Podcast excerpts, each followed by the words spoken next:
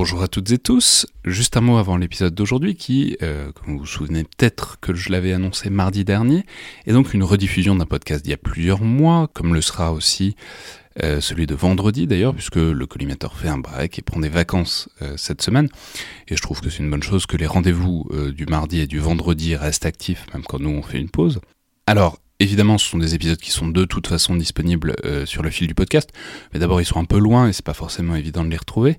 Et puis surtout, je trouve que c'est une manière d'attirer l'attention notamment celle des, nombreux auditeurs qui nous ont rejoints depuis quelques semaines ou quelques mois, sur ces épisodes qui ne sont absolument pas périmés. Vous savez que c'est toujours un peu ma, hantise d'essayer d'angler les épisodes pour qu'ils vieillissent bien en quelque sorte. Et donc, euh, aussi bien l'épisode d'aujourd'hui sur l'analyse tactique des attentats suicides que celui de vendredi sont des émissions que je trouve toujours parfaitement d'actualité, qui ont peut-être été un peu moins écoutés à l'époque que des épisodes plus récents et qui valent la peine. Je les réécoute d'ailleurs moi-même euh, quand j'ai une émission à préparer sur un sujet proche, d'autant euh, qu'ils sont relativement courts. Et puis, euh, surtout, ils s'intègrent très bien avec les épisodes à venir, puisqu'on revient dès mardi prochain, évidemment, avec des épisodes neufs, ce qui commencera par une séquence avec Elie Tenenbaum et Marc Ecker autour de leur livre sur la guerre contre le terrorisme depuis 2001. Donc bonne écoute à tous dans cette semaine de rediffusion. Merci à toutes et tous et à la prochaine fois.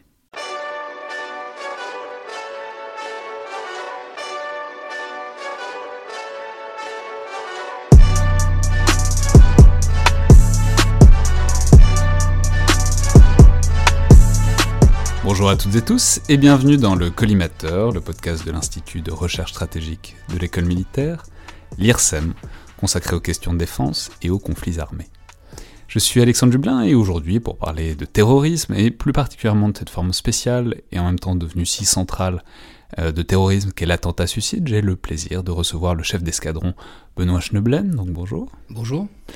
Alors, je, l'ai dit, vous êtes donc officier dans l'armée de terre. Vous étiez d'ailleurs euh, à l'école de guerre l'an dernier, et pourtant, c'est pas pour un dans le viseur euh, qu'on vous reçoit, comme c'est souvent le cas euh, dans le podcast pour les stagiaires ou, ou anciens stagiaires de l'école, mais pour un ouvrage que vous faites paraître aux éditions de cette même école de guerre, intitulé euh, La balistique du martyr, comprendre le terrorisme suicide. Alors, c'est un ouvrage qui est très intéressant parce que, en tant qu'il traite de terrorisme, il se penche euh, sur une forme de danger armé qui menace la France, même si la France bon, a mis beaucoup plus longtemps que d'autres pays à dire qu'elle était en guerre directement contre le terrorisme, on en parlera peut-être, mais il reste que le terrorisme est évidemment un danger face auquel euh, la France répond militairement, que ce soit au Sahel, en Syrie ou ailleurs et vous vous concentrez sur une de ces itérations en particulier qui est le terrorisme suicide.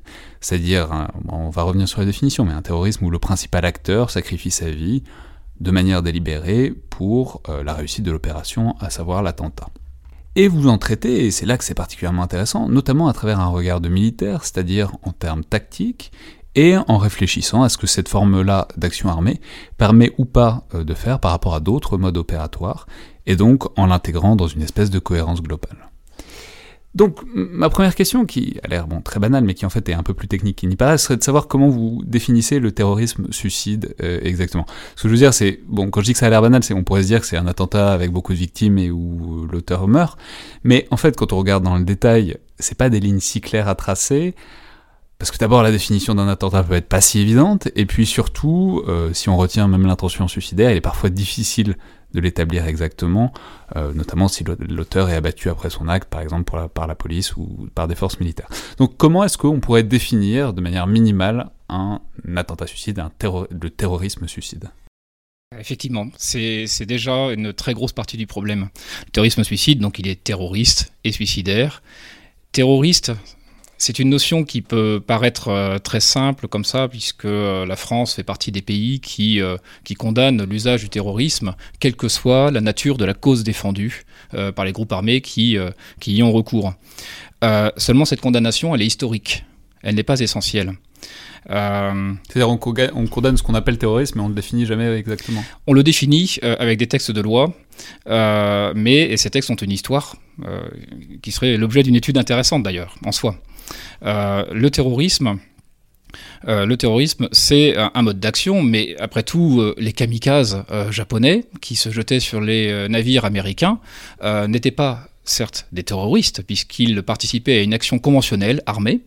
Pourtant, en se jetant sur les navires, ils essayaient, au-delà de l'effet torpille, ils essayaient aussi de semer la terreur et l'effroi dans les troupes, dans les rangs, dans les rangs ennemis. Donc, quelque part, ils cherchaient aussi à obtenir un effet de terreur. Oui, le, cas des kamikazes japonais est intéressant parce que c'est le cas limite, c'est-à-dire ils se suicident, ils font beaucoup de victimes, ils cherchent à semer l'effroi, et pourtant, parce que c'est dans le cadre d'une guerre conventionnelle qui était la, Seconde Guerre mondiale, enfin la toute fin de la, seconde, de la bataille du Pacifique, bah, on peut pas vraiment dire que ce sont des terroristes parce qu'ils sont intégrés à une armée, c'est ça? Euh, Exactement. Et ça, c'est une, quelque chose d'historique.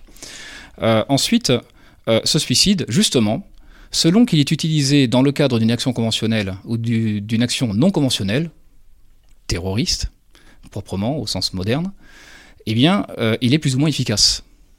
On remarque dans l'histoire que l'usage du suicide comme arme, je reviendrai ensuite sur ce point, ce deuxième point de la définition, l'usage du suicide comme arme, comme outil militaire, euh, n'est pas très efficace dans les combats conventionnels.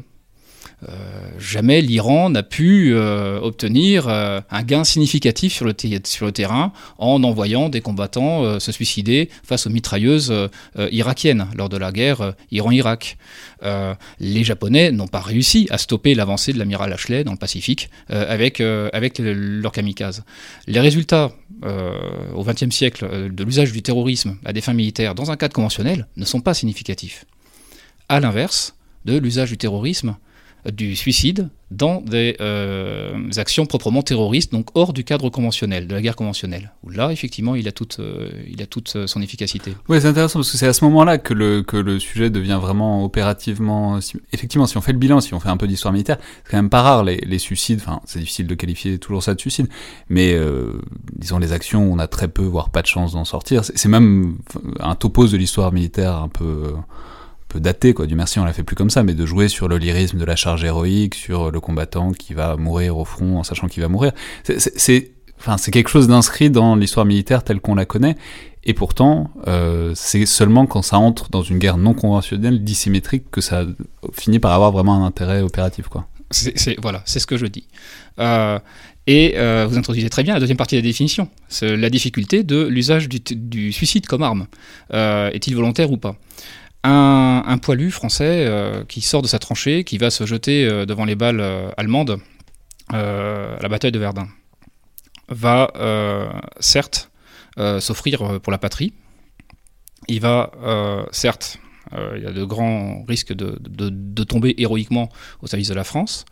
Pour autant, sa mort ne sert pas son objectif.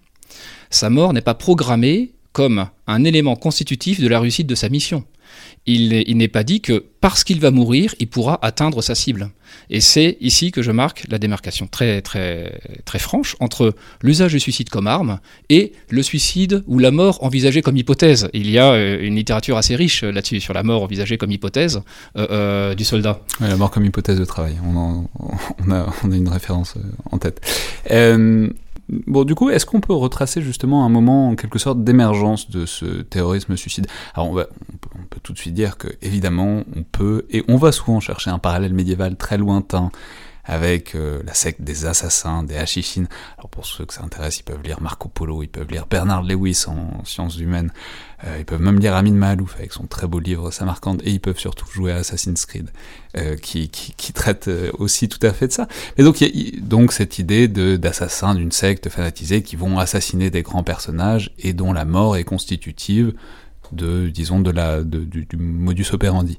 Mais si on laisse de côté un peu cette résonance historique extrêmement orientale, extrêmement séduisante, parce qu'elle a été transfigurée euh, dans la culture populaire, disons l'apparition contemporaine de l'attentat suicide, à quand est-ce qu'on peut la faire remonter?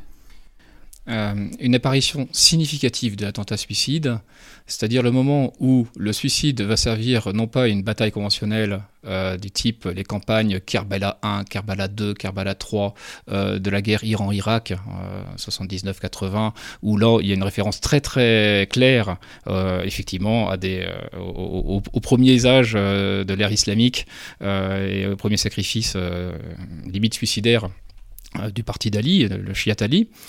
Euh, dans notre histoire contemporaine, c'est le moment où on va euh, transférer cet usage tactique du suicide dans la guerre Iran-Irak vers le Levant, Alors, vers d'autres organisations. Il, va quand même falloir s'arrêter une seconde là-dessus parce que effectivement, ça, ça revient.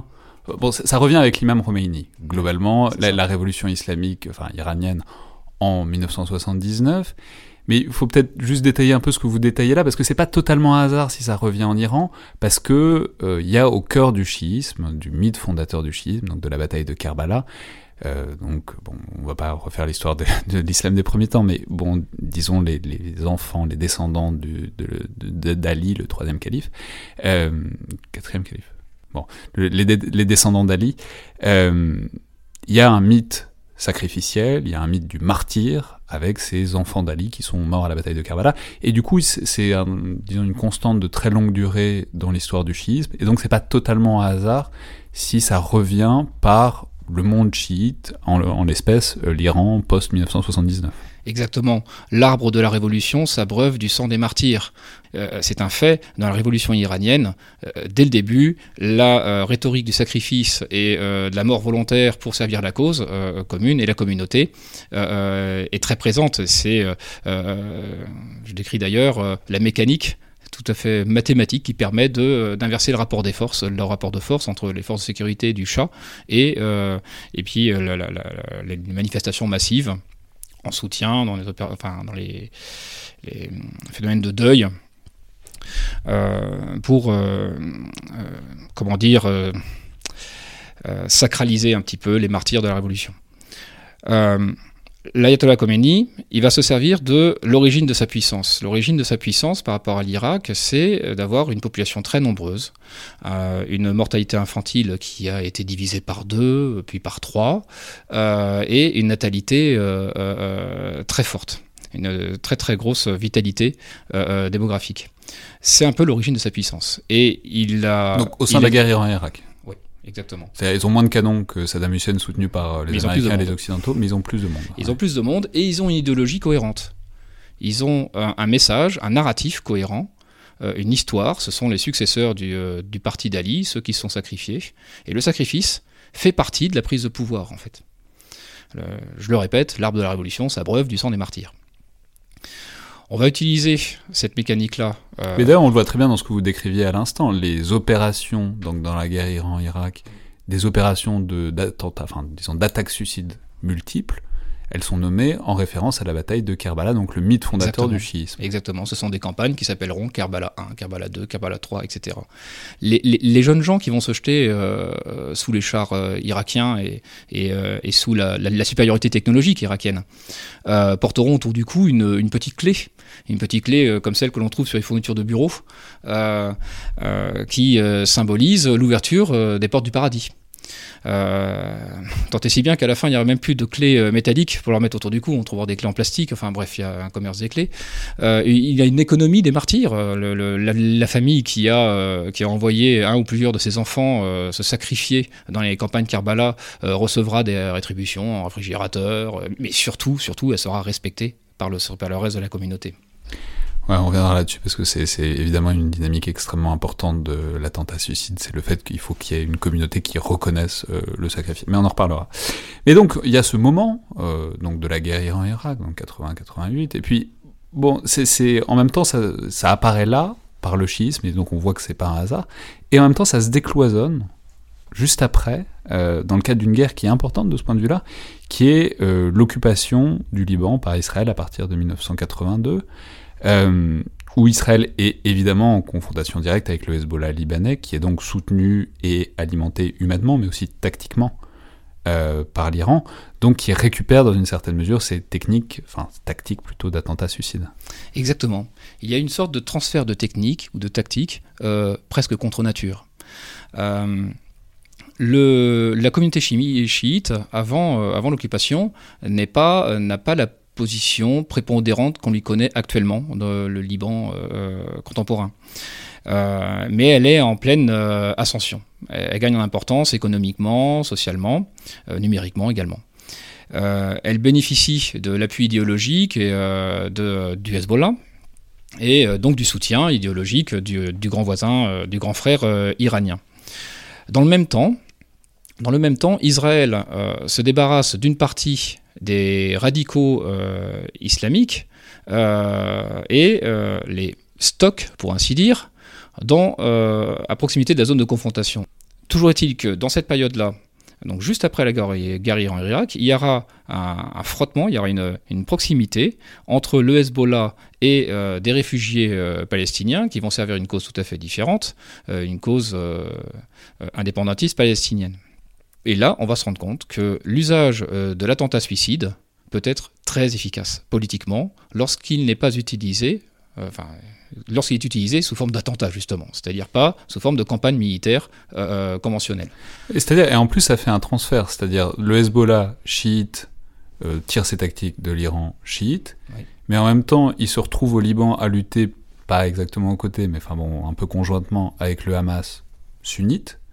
Et donc c'est le moment où l'attentat suicide sort du chiisme pour être intégré aussi par les combattants palestiniens sunnites. Exactement. Donc, extension, décloisonnement euh, de ce terrorisme euh, suicide. Et bon, surtout, il faut peut-être passer au grand acteur qui va présider non seulement au décloisonnement, mais même à l'internationalisation euh, de ce mode opératoire. C'est vraiment Al-Qaïda.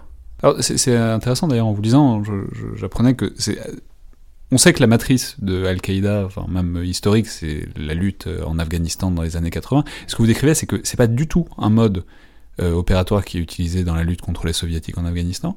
Mais à partir de la fin de cette lutte, donc des années 80, l'internationalisation d'Al-Qaïda, bah, Al-Qaïda va récupérer et va ensuite mettre en œuvre dans les années 90 cet attentat suicide. Effectivement. Euh, pour euh, mener une campagne d'attentat suicide, il faut défendre un sanctuaire. Il faut avoir un sanctuaire à défendre. Or, le, euh, Oussama Ben Laden et ses soutiens, lorsqu'ils vont euh, prêter main forte à la rébellion en Afghanistan, ne défendent pas leur propre sanctuaire. Le sanctuaire afghan est défendu par euh, différentes factions Pashtun. Dans le Pashtunwali, dans le code Pashtunwali, le code d'honneur, il n'y a pas cet usage du suicide comme arme. il est même condamné. Donc les gens qui défendent leur propre sanctuaire n'y ont pas recours. il faudra que euh, euh, les soutiens, euh, les soutiens sunnites radicaux avec Oussama Ben Laden se sentent eux-mêmes atteints dans leur sanctuaire avec un autre événement majeur, l'implantation des bases américaines dans la péninsule arabe, arabique, pour que eux-mêmes puissent comment dire, agglomérer tous les messages qui composent le narratif qui permet de lancer une campagne euh, d'attentats suicides. Ouais, bah alors parlons-en maintenant. Effectivement, un élément complètement central, et d'ailleurs on perçoit, il y a une certaine logique avec le fait que ça ait démarré dans l'occupation du, sud-Liban, enfin du Liban par les Israéliens. Ce que vous décrivez, c'est que une composante absolument centrale pour qu'il y ait du terrorisme suicide, c'est il faut qu'il y ait un sanctuaire qui soit attaqué. C'est ça. Euh, Robert Pape euh, donc euh, ce chercheur américain qui a beaucoup écrit sur, euh, d'une part, les frappes indirectes et d'autre part sur le terrorisme suicide, et euh, l'étude parallèle de ces, de ces deux types d'écrits est très intéressante, dit que seule une communauté peut faire un martyr. Un individu peut mourir, mais seule une communauté peut faire un martyr. pour faire ce martyr, donc le candidat, du terroriste, du, candidat terroriste suicide, il faut qu'il y ait un sanctuaire à défendre, c'est-à-dire une cause universelle dans la communauté, partagée par tous, un sanctuaire à défendre, il faut que ce sanctuaire soit évidemment occupé par une force étrangère, que cette force étrangère soit armée, parce qu'il faut que ce soit manifeste. Et puis après, il peut y avoir des circonstances aggravantes, des circonstances ou facilitantes euh, selon le, camp dans lequel on se place. Si cette force étrangère en plus sert une démocratie, eh bien ça facilite les choses puisque bien sûr l'impact sur l'opinion publique sera plus grand et on peut parfois prêter, enfin, il prête parfois aux démocraties une fragilité systémique euh, euh, face à ce type euh, d'action, à tort ou à raison. Ouais, donc l'idée c'est il faut qu'il y ait une terre, une présence étrangère sur cette terre qui soit perçue comme intolérable par une communauté, et c'est à ce moment-là que cette communauté peut produire des terroristes suicides. Exactement. Et pour autant, le scénario qu'on vient de décrire, il s'est reproduit plein de fois dans l'histoire toute l'histoire des guerres et des invasions, euh, avant et après l'ère clausewitzienne, est faite de terres qui sont occupées par des soldats, des armées étrangères et, des voisins. Euh, il faut que cette armée, euh, il faut que cet occupant ait une religion qui ne soit pas la même que, celle de la terre occupée. Je peux apprendre une nouvelle langue avec un envahisseur qui va m'apprendre euh, une nouvelle langue. Je peux pas apprendre une nouvelle religion sans renoncer à la mienne. La langue c'est cumulatif, la religion c'est plus difficilement cumulatif. Donc là, ça me place dans une position de, dissonance très cruelle et je dois, faire des choix. Et ça, ça facilite l'extension le, narratif donc implantation des bases américaines dans la péninsule arabique qui, en aval, bon alors c'est difficile de mesurer le lien de causalité parce que de toute façon c'était en, en fermentation à cette époque-là, mais euh, fournit en tout cas un, sanctuaire à défendre pour Al-Qaïda, qui va amener ben, au grand moment euh, de basculement, au grand moment où il y a vraiment des attentats suicides qui font beaucoup de victimes et qui sont très spectaculaires, c'est les attentats de ben, 98, donc contre euh, les Américains donc à Nairobi et à Dar es Salaam, puis évidemment euh, le grand moment du 11 septembre 2001. Voilà, c'est ça. C'est d'ailleurs très surprenant. Le, le, jeu le grand jeu d'encerclement euh, euh, stratégique américain vise à maintenir à son plus bas niveau l'action de, des acteurs supposément ennemis des États-Unis. Ces acteurs, l'Iran, par exemple, euh, prenons aussi la Corée du Nord, n'a fourni, fourni aucun terroriste suicide face aux Américains. Les terroristes suicides venaient des terres que eux-mêmes, alors occupaient, euh, dans lesquelles ils avaient implanté des bases, euh, des bases pour, euh, pour appuyer leur action. voilà, il, y a un paradoxe. Pour autant, le message est très clair. Lorsque l'on étudie les testaments de Mohamed Atta et, d'autres acteurs du, du 11 septembre, euh, l'occupation, euh, le, sacrilège que constitue l'implantation des bases américaines dans la péninsule arabique est, manifeste. Et ça, c'est une constante. C'est ce qui viendra euh, justifier l'attentat et puis l'autolyse, hein, le sacrifice personnel de, de l'auteur.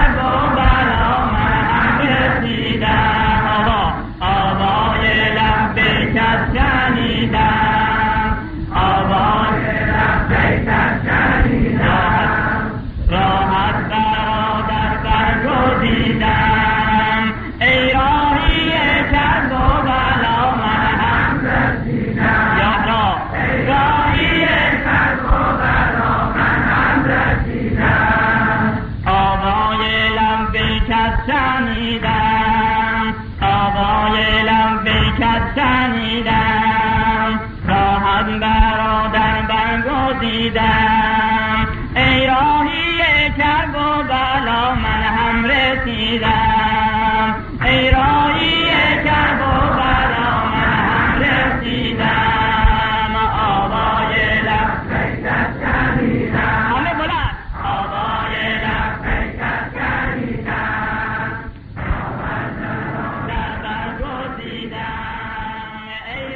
Alors maintenant, si on essaye d'envisager la situation en termes, euh, disons, tactiques, comme vous essayez de le faire euh, dans l'ouvrage, il faut constater, peut-être un peu froidement, que c'est malgré tout en fait un mode opératoire extrêmement efficace. Euh, évidemment dans le cadre d'une lutte toujours dissymétrique du faible au fort, mais si on prend l'exemple, un exemple que vous retenez qui est instructif de, ce point de vue-là, c'est l'Afghanistan, qui est un peu le champ de bataille de tout ça euh, dans les années 2000, notamment parce que c'est un terrain qui est plutôt verrouillé par les armées occidentales qui occupent euh, le pays dans une certaine mesure. Et les chiffres que vous donnez sont très parlants puisque euh, les attentats au sein de toutes les actions, disons, contre les forces de la coalition, les attentats suicides représentent 3% des attaques, mais 48% des morts.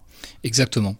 Ils sont plus rares, bien sûr. Alors d'autant plus rare qu'ils ont mis un certain temps à s'implanter en Afghanistan. Comme je le disais, ils n'appartenaient pas initialement au code de guerrier euh, afghan. Il a fallu que ce soit importé euh, euh, par le soutien d'Al-Qaïda, réseau Haqqani et, d'autres acteurs. mais il va montrer tout de suite son efficacité redoutable sur le terrain. C'est, disaient certains formateurs de la Task Force Paladine et des différents acteurs de la lutte contre les engins explosifs improvisés qui travaillaient pour l'ISAF, c'était le missile guidé du pauvre. Euh, cette expression est très parlante. Effectivement, à moindre coût, elle permet d'acheminer une quantité de charge militaire euh, sur une cible à haute valeur ou valeur moyenne, et sans, dépenser des sommes mirobolantes. Oui, c'est ça. Alors qu'en parallèle, il y a aussi bon, ce qui va devenir une constante, c'est ce qu'on appelle les IED, donc les engins explosifs improvisés. Et il y en a beaucoup aussi, et ils montent en gamme, mais la lutte contre les IED monte aussi en gamme, donc on est de plus en plus fort pour éviter les attentats aux IED. Par contre, les attentats suicides, c'est plus compliqué. Exactement, euh, exactement. Sur une période de 12 semaines à peu près, euh, fin 2010, début 2011, il y avait entre 4800 et 5200 euh, incidents relatifs aux IED sur l'ensemble du théâtre. Alors j'entends par incident relatif aux IED les trouvailles de cash, euh, les attaques euh, euh, réussies, échouées, déjouées, etc. Donc tout type d'incidents relatifs aux IED. Il y avait donc une, activité très intense qui captait une grande partie des ressources investies par les États-Unis et, par et par leurs alliés en Afghanistan, même dans la recherche technologique, les, recherches sur pour essayer de, de, capter, euh, pour essayer de brouiller les ondes, pour essayer de, trouver, les, de, trouver les dispositifs et essayer aussi de protéger la troupe une fois qu'elle été frappée. Et dans, ce, dans cet investissement massif dans la lutte contre les IED, la part consacrée à la lutte contre les IED particuliers que représentaient les suicides bombeurs, euh, cette part-là était c'était un petit peu flou. Ça n'a pas été identifié comme un mode d'action particulier. C'était les suicides bombeurs étaient noyés dans le reste euh, de toutes les actions euh, suicides. Il a fallu attendre quelques temps, quelques mois, pour se rendre compte que leur efficacité était, euh, était, était beaucoup plus grande, était incomparable à celle de l'utilisation de charges qui visaient moins leur cible. Ouais, mais alors ça, enfin, c'est important, il faut, insister dessus, parce qu'on dit souvent que l'objectif du terrorisme et des attentats suicides, c'est de frapper les esprits et les opinions publiques, et c'est pas faux. Mais ce que vous montrez, ce que ces chiffres montrent, c'est que d'un strict point de vue militaire, tactique, ça reste de très loin ce qu'il y a de plus rentable, quoi. Voilà. C'est une évidence, l'attentat suicide ne frappe pas que les esprits, euh, bien malheureusement. Euh, mais on a toujours cette idée que c'est dérisoire dans le grand schéma, mais non, pas du tout. Dans, Sur certains théâtres, c'est vraiment ce qui est plus efficace pour euh, la lutte dissymétrique. C'est ça, c'est un, un choix rationnel. L'organisation qui y a recours se dit mon ennemi est supérieur à moi, peut-être en nombre, en tout cas technologiquement. Euh, j'ai beaucoup de mal à le vaincre sur le combat, euh, sur, le, terrain euh, conventionnel. Je n'ai donc aucune raison de rester sur ce terrain-là. Je vais donc changer les règles du jeu. il veut s'attaquer à ma survie, très bien, je vais utiliser ma propre survie comme, une arme. Et donc ma mort, je vais l'utiliser comme arme pour pouvoir atteindre des, des, cibles plus efficacement. Donc je change les règles du jeu. et ce faisant, évidemment, je frappe encore plus les opinions euh, les opinions. Mais effectivement, au départ, il y a une impasse tactique qui fait que je vais devoir avoir recours à un autre type d'armes que les armes conventionnelles. Et dans cette réflexion sur le recours à un autre type d'armes, effectivement, le terrorisme suicide tombe comme une évidence parce que bah, il permet de rentabiliser euh, les charges que je vais projeter sur l'ennemi. Et ensuite, c'est d'autant plus rationnel que euh, je vais me rendre compte que l'usage du terrorisme suicide dans les campagnes d'attentats ne réduit pas le potentiel de combat des organisations. on va revenir dessus. Mais euh, notamment, il faut, dire qu'en plus, il faut, faut, rentrer un peu dans le détail euh, de ce que c'est que le terrorisme suicide dans ces années-là. Et ce que vous décrivez aussi, c'est qu'on voit le terrorisme suicide devenir de plus en plus complexe dans les années 2010, de plus en plus élaboré, où tout d'un coup, bah, c'est plus, bon, les guerriers en Irak 80-88, euh, c'est plus juste on envoie quelqu'un se faire sauter, c'est bah, en deux phases, c'est des attaques, euh, des vrais assauts à l'arme automatique, et en dernier recours, à la fin, euh, une explosion. Mais du coup, ça, on comprend bien que ça permet d'accéder à des, à, des, des cibles beaucoup plus élevées, beaucoup plus stratégiques, beaucoup mieux défendues, si on considère que c'est plus juste une pure explosion, c'est une attaque qui se termine par un suicide. Comme dans tout le reste euh, de l'art de la guerre, c'est bien la combinaison des effets qui permet, euh, permet d'obtenir des résultats et pas un seul effet euh, pris séparément. Et effectivement, à cette période-là, on verra donc un, grand, nombre de, terroristes suicides participer également à des combats conventionnels. C'est-à-dire que le combat se fera par phase. Il, il pourra y avoir une première vague d'assaut qui va se faire exploser sur le périmètre, sur un premier périmètre défensif défendu par l'armée nationale afghane, par exemple, très souvent, ou la police, et puis suivi de combattants armés d'armes légères d'infanterie qui pénètrent le périmètre défensif, qui vont exploiter ensuite à l'intérieur le chaos qui a été généré par cette attaque initiale. Ou inversement. Et qui, finissent en plus par se faire sauter à la fin. Exactement. Ou inversement, l'attaque initiale avec des frappes indirectes de mortiers, etc. On, rencontre encore ça aujourd'hui. sera suivi ou exploité avec des combattants qui seront dotés à la fois d'armes légères d'infanterie, mais également d'une veste explosive pour euh, assurer le, comment dire, le finish. Euh, on, a vu ça également dans les, attentats euh, domestiques en France, mais là, avec une différence notable, c'est que la veste portée par le terroriste était surtout pour essayer de s'assurer de rentabiliser la fin de l'action. C'est-à-dire que ce qui permettait vraiment d'obtenir un bilan, un bilan donc des morts en, face d'un population, c'était plus les armes que la veste. Ouais. Mais alors, en fait, ça, nous amène donc, euh, vous, avez commencé à y faire référence, ça nous amène à une question qui est centrale, qui est celle de euh, l'identité et du recrutement de ces terroristes euh, suicides. C'est-à-dire, pour reprendre ce qu'on disait là, c'est évidemment qu'il n'est pas possible de faire des attaques complexes comme ça quand on envoie des femmes et surtout des enfants se faire sauter, parce qu'ils peuvent difficilement, enfin plus difficilement, commencer par une phase de combat urbain, quoi mais donc, et ça on sait que c'était à une certaine époque, parce que certaines organisations répugnaient à certains moments à sacrifier des combattants, disons, qualifiés dans des attentats suicides, parce qu'ils avaient peur de plus en avoir assez ensuite. Mais bon, donc le fait qu'on se mette à multiplier à ce point-là les attentats, les attentats complexes, donc des attentats avec des combattants qualifiés, ça implique qu'en en fait on est capable de recruter derrière et qu'il n'y a pas de risque que euh, la source se tarisse et, ça implique euh, euh, en retour le très grand niveau de, réflexion, la rationalité de l'ensemble de la campagne. C'est-à-dire que la gestion de ces ressources est comptée. Elle est tout simplement rationnelle. pour générer une capacité militaire, il faut des ressources. Là, en l'occurrence, la ressource critique, c'est la ressource humaine. On n'a pas vu dans les années 2000-2010 d'organisations terroristes taries du fait de l'usage d'attentats suicides qui aurait tari les rangs, qui aurait euh, euh, clairsemé les rangs euh, d'organisations terroristes. je prends un exemple beaucoup plus récent. Sur la fin du, califat géographique de Daesh, certains candidats au martyr devaient postuler pour le martyr et ils n'étaient pas acceptés tout de suite. Donc il y avait des listes d'attente. Et ces listes d'attente étaient parfois tellement longues qu'ils avaient le temps de mourir dans un combat conventionnel avant d'avoir l'occasion de se donner euh, la mort dans un combat euh, euh, suicide. C'est dire que l'organisation gérait le flux des entrants et des sortants de façon parfaitement cynique. Il y a une vraie rationalité là-dedans. Ouais, et. Oui, mais notamment parce que du coup, pourquoi est-ce que ça se tarait pas? Ce que vous décrivez aussi, c'est que en fait, les attentats suicides ont un effet de recrutement qui est réel, notamment bah, parce que c'est ce qu'on disait, c'est dans le cadre d'une lutte pour libérer un sanctuaire occupé par une présence étrangère, mais les attentats suicides ont de fait un effet de recrutement tel que bah, chaque attentat suicide est rentable d'un simple point de vue comptable des entrants contre les sortants. Exactement, c'est ça. L'attentat suicide, s'il est en cohérence avec le narratif global proposé par l'organisation, euh, va avoir un effet d'amplification. Euh, je vais prendre un exemple euh, très simple.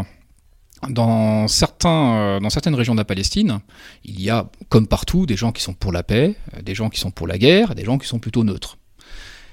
Il y a un sujet qui met tout le monde d'accord, ce sont les martyrs. C'est-à-dire que le neutre ou le pacifiste n'ira pas, n'ira pas insulter la mémoire d'un martyr du village. Donc, loin d'exprimer loin une radicalité extrême, l'usage du terrorisme suicide, c'est plutôt, euh, un facteur d'agrégation, un facteur de mobilisation de l'ensemble de la communauté. C'est pas la marque d'une radicalité extrême, c'est plutôt le sujet qui met tout le monde d'accord. Euh, j'appartiens à telle communauté, quelqu'un s'est sacrifié pour la communauté dans le cadre d'un attentat suicide. Même si on considère que ce n'est pas le, meilleur moyen, on va quand même... exactement. Quand même je serais pour la paix et pour le dialogue entre les communautés, je n'irai pas, je n'irai pas salir sa mémoire et je n'irai pas insulter sa famille en, en, euh, allant euh, contredire son testament. Ouais, et donc en fait, on voit bien ressources humaines, donc sans grand problème. Ressources techniques, bon, alors c'est un explosif, qui est donc le TATP, je vais pas me risquer à, essayer de répéter le, nom technique, mais qui se trouve aussi assez facilement. Donc en fait, la gestion des ressources pose pas vraiment de problème. C'est juste une question de réussir à le faire au bon endroit au bon moment de la bonne manière. Exactement, il, y a eu des efforts pour essayer, de, pour essayer de maîtriser cette gestion des ressources, des explosifs. Il y a eu des, des, des, lois qui sont sorties sur euh, euh, comment dire, la, la, la, la, teneur chimique des engrais pour l'agriculture, etc. mais la plupart des explosifs, c'est fait en gros avec des engrais agricoles. Quoi avec des engrais agricoles, euh, parfois mélangés à, à, des, euh, à, des, explosifs d'origine militaire, mais qui sont trouvés en quantité euh, phénoménale sur certains terrains dans certaines régions du globe. donc l'approvisionnement des ressources ne pose pas trop de problèmes, d'autant que dans un pays euh, très développé avec une force de sécurité euh, très performante, eh bien finalement l'usage d'un camion, d'un pistolet en plastique et voire d'un couteau de cuisine me permettra de, enfin voilà, peut permettre à l'auteur de, de parvenir à ses fins.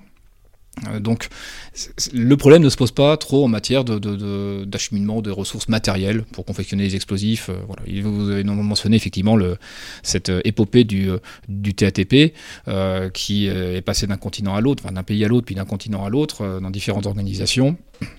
On, l'a retrouvé avec Richard Reed, on l'a retrouvé en Afghanistan également, on l'a retrouvé bien sûr au Bataclan également. Bon, il y a une communauté scientifique euh, dont le rôle est euh, de favoriser le transfert de technologie, le transfert de techniques d'un continent à l'autre. Donc il n'y a pas de problème de ce côté-là euh, pour beaucoup d'organisations malheureusement.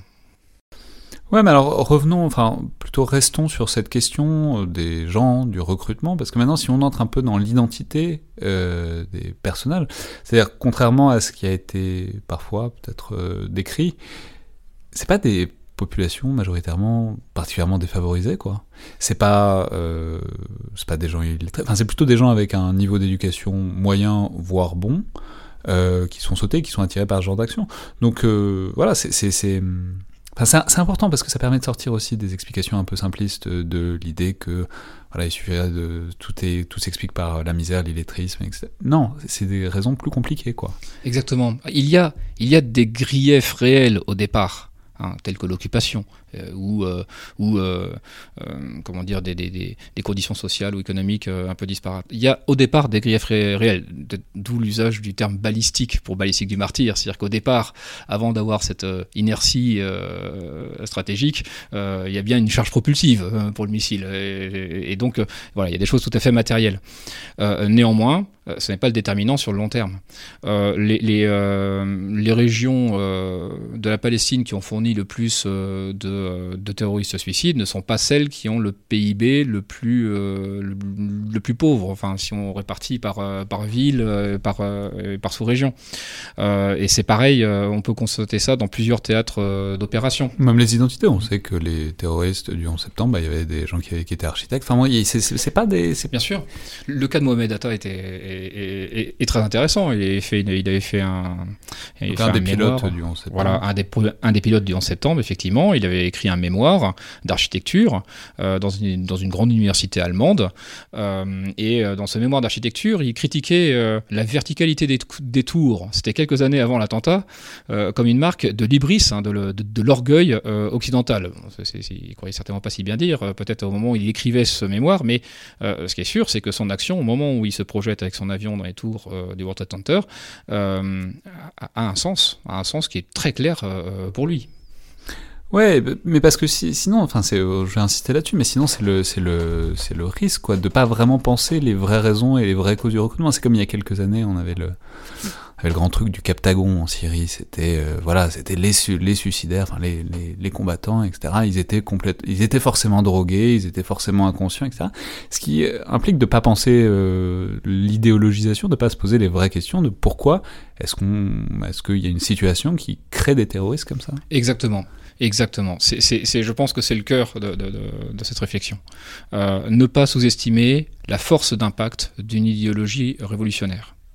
Euh, les, idéologies, révolutionnaires, ça fait des siècles qu'elles permettent de projeter des masses innombrables euh, d'êtres humains les uns contre les autres et de provoquer les pires carnages de l'histoire de l'humanité. Donc ne pas sous-estimer la force d'impact de l'idéologie révolutionnaire. Et il faut préciser, on l'a dit, on, l'a dit il n'y a pas longtemps avec Wassim mais le djihadisme est une idéologie révolutionnaire, c'est même l'idéologie révolutionnaire dominante à l'échelle mondiale actuelle.